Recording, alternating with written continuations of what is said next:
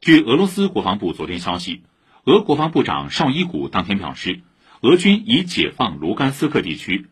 得益于成功的战斗行动，俄军和卢甘斯克武装力量已完全控制了利西昌斯克市及其周边居民点。乌通社同日援引乌克兰国防部长顾问萨克的话称，利西昌斯克未被俄军完全控制，争夺顿巴斯的战斗不会结束。在顿涅茨克地区，乌军仍然控制着一些大城市。